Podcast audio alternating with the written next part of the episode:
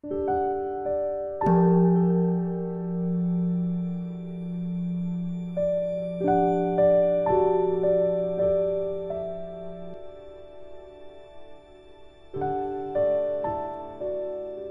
家好，很开心又到了我们一起学习广论的时间了。这一周有没有对林林总总的境向内调伏呢？然后在听法之前要大乘发心。好，那请大家翻开广论三百八十二页第三行。广论的校定本呢是。一百零二页倒数第二行，请大家跟我一起看原文。如是，亦如本地分云：何故为于此等名等引地？非于欲界心一净性，为此等定，是由无悔胜喜清安妙乐所引。欲界不尔，非欲界中语法全无审正观察。举了哪本论啊？对，是本地分。说这也是如同本地分中所说的。为什么唯独将此命名为等引地？对于欲界的一心专注，就不能如此命名为等眼地呢？回答了，回答说，这种等持呢，是由于无悔最殊胜的欢喜清安。与安乐所修成的欲界呢，却不是这样的。那么在欲界中呢，有没有思维正法呢？并非在欲中没有思维正法，是有思维正法。那么在本地分中这段文中说，无悔啊，最殊胜的欢喜，还有清安、安乐这四个条件，在这四个条件中呢，注意无悔是指不会感到。身心疲惫，跟我们那个无悔是不一样的。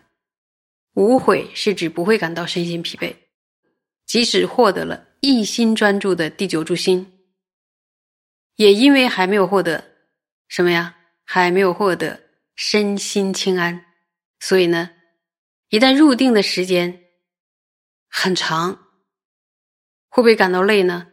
还是会感觉到身心疲倦。那我们接着看，再看原文，又找到行吧。如是若未获得清安，虽三摩地不须相续一指正念，自然能成心无分别。复现四能和柔屈行坐卧一切为一，应知是名欲界心一净性，不可立为真舍摩他。那么这段是在讲什么呢？是说，既然如此，如果还没有获得清安的话，即使不持续的一指正念，也会自然的趋入心无分别，而且呢，仿佛还能够呢融合于行走啊、漫步啊、安坐，还有眠卧等一切的行为当中。应当了知呢，这样的等持只能称作，注意，只能称作欲界一心专注，不可以安立为真正的机制。这里的心无分别是指什么呢？格西拉解释说，这里是指不散乱的心，也就是专心致志的一种内心的状态。这里的屈行坐卧是什么呢？其实就是 思维仪。那么思维仪呢，它有不同的汉法，汉藏是不一样的。汉传佛法以行住坐卧为思维仪，藏传佛法呢是指屈行坐卧。那么，其中的屈与行的差别是什么呢？三智共堂大师在显明易事的笔记中有解释说，屈就是指远行，行呢是指不去远方，就是只在自己的住处附近啊来回步行散步。然后格西亚也解释说，这个屈呢有点像有目的的行走，行呢是指有点。没什么目的的，放松的这样漫步。